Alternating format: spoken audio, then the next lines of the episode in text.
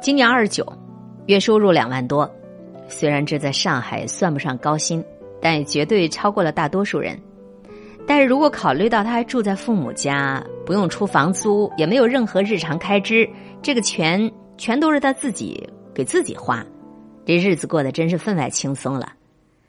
表妹的朋友圈是非常养眼的那种，基调就是拼命工作，拼命消费。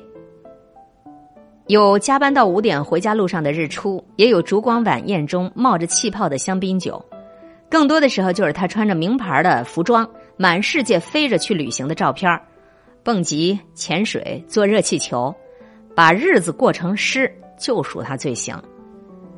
表妹跟姨妈之间最大的分歧在于价值观。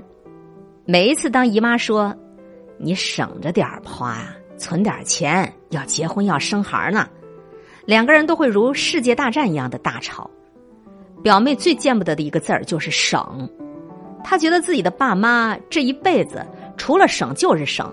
被一个“省”字儿困了一辈子，这就是典型的穷人思维，没追求，没享受，没见过舒适，怎么才有动力去赚钱呢？不赚钱怎么能成为有钱人呢？怎么能超越自己的阶级啊？再说了，我花的钱都是自己拼命赚来的，不靠男人，不靠妈，有问题吗？没有，那就花呗。在退休之前，姨夫也就是一个清水衙门的公务员，姨妈在工厂里的工会。管老干部，这辈子夫妻俩都是靠着死工资过日子的好人，要精打细算，要省吃俭用。现在退休了，有退休金，也有医保。上海内环里面有套三居室的房子，有一辆沪牌的大众，还有些存款。家里虽然算不上大富大贵，但是算不上穷。可是长久的生活压力已经把他们固化成了节省模式。姨夫每天都会在早市快结束的时候去买菜。一周就买一次排骨，鱼总是买正在翻白眼的那只，蔬菜水果只买当季的，因为便宜好讲价。表妹是外婆家最小的孩子，从小穿的衣服都是表姐们剩下的，偶然的新衣服都是姨妈自己做的。姨妈手很巧，常常按照杂志上的样子做，但是自己做，无论是做工还是面料，跟买的还是有差异。九十年代，当表妹进入青春期之后。班上同学们父母的经济实力也明显拉开了距离。体育课上，有的人已经穿着阿迪达斯的运动鞋了，有的人还得要穿涂粉笔的白球鞋。从那时候开始，表妹就开始拒绝穿姨妈做的衣服了，因为只要洗干净、熨好，别人也不知道衣服是不是表姐穿过的呀。但是自己家里做的衣服永远都是做的。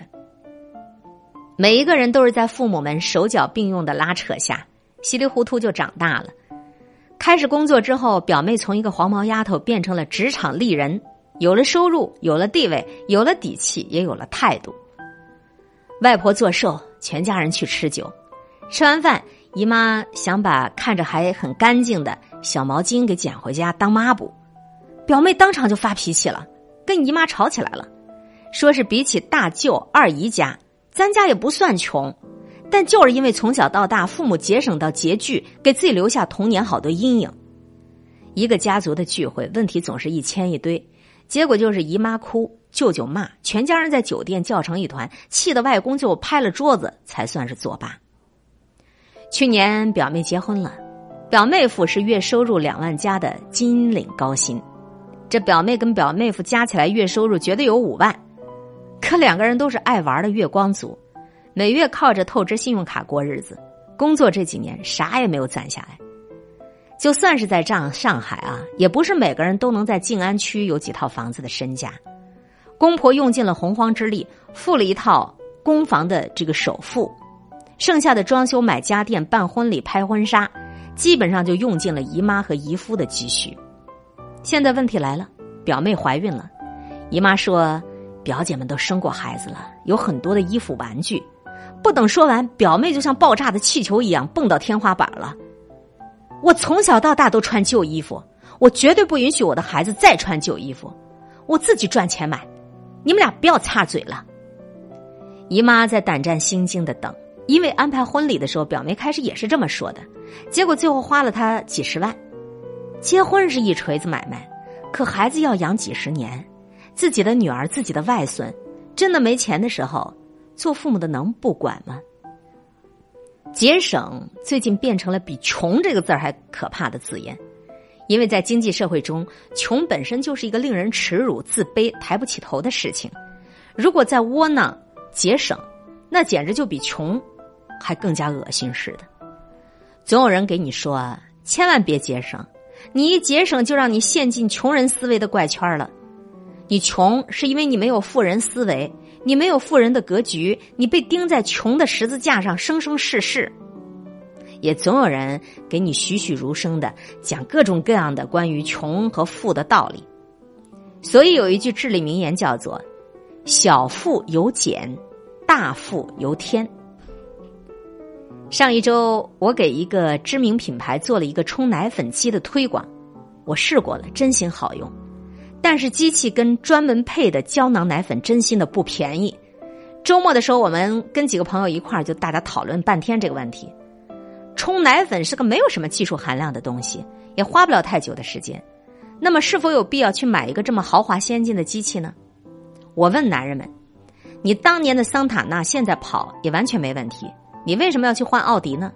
我又问女人们：你的包包不过是用来装东西的，为什么要买近十万的爱马仕呢？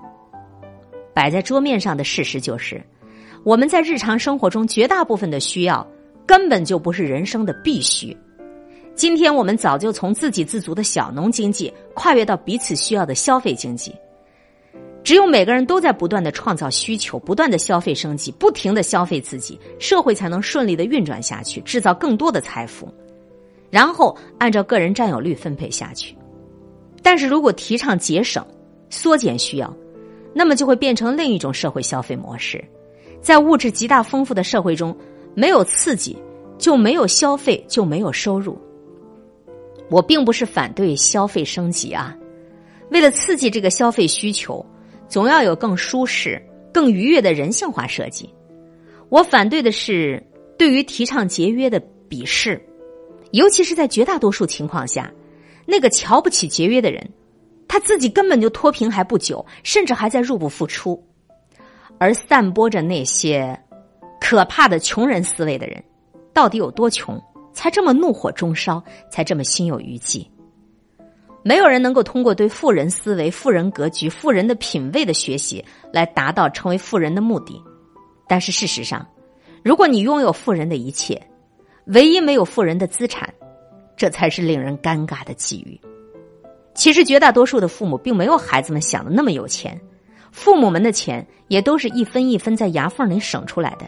其实绝大多数的钱并不是花出去就能赚回来，其实绝大多数的人有点安身立命的资本，靠的是节省，不是用格局赚回来的。其实有一句话对全天下的人都适用，叫做“由俭入奢容易，由奢入俭困难”。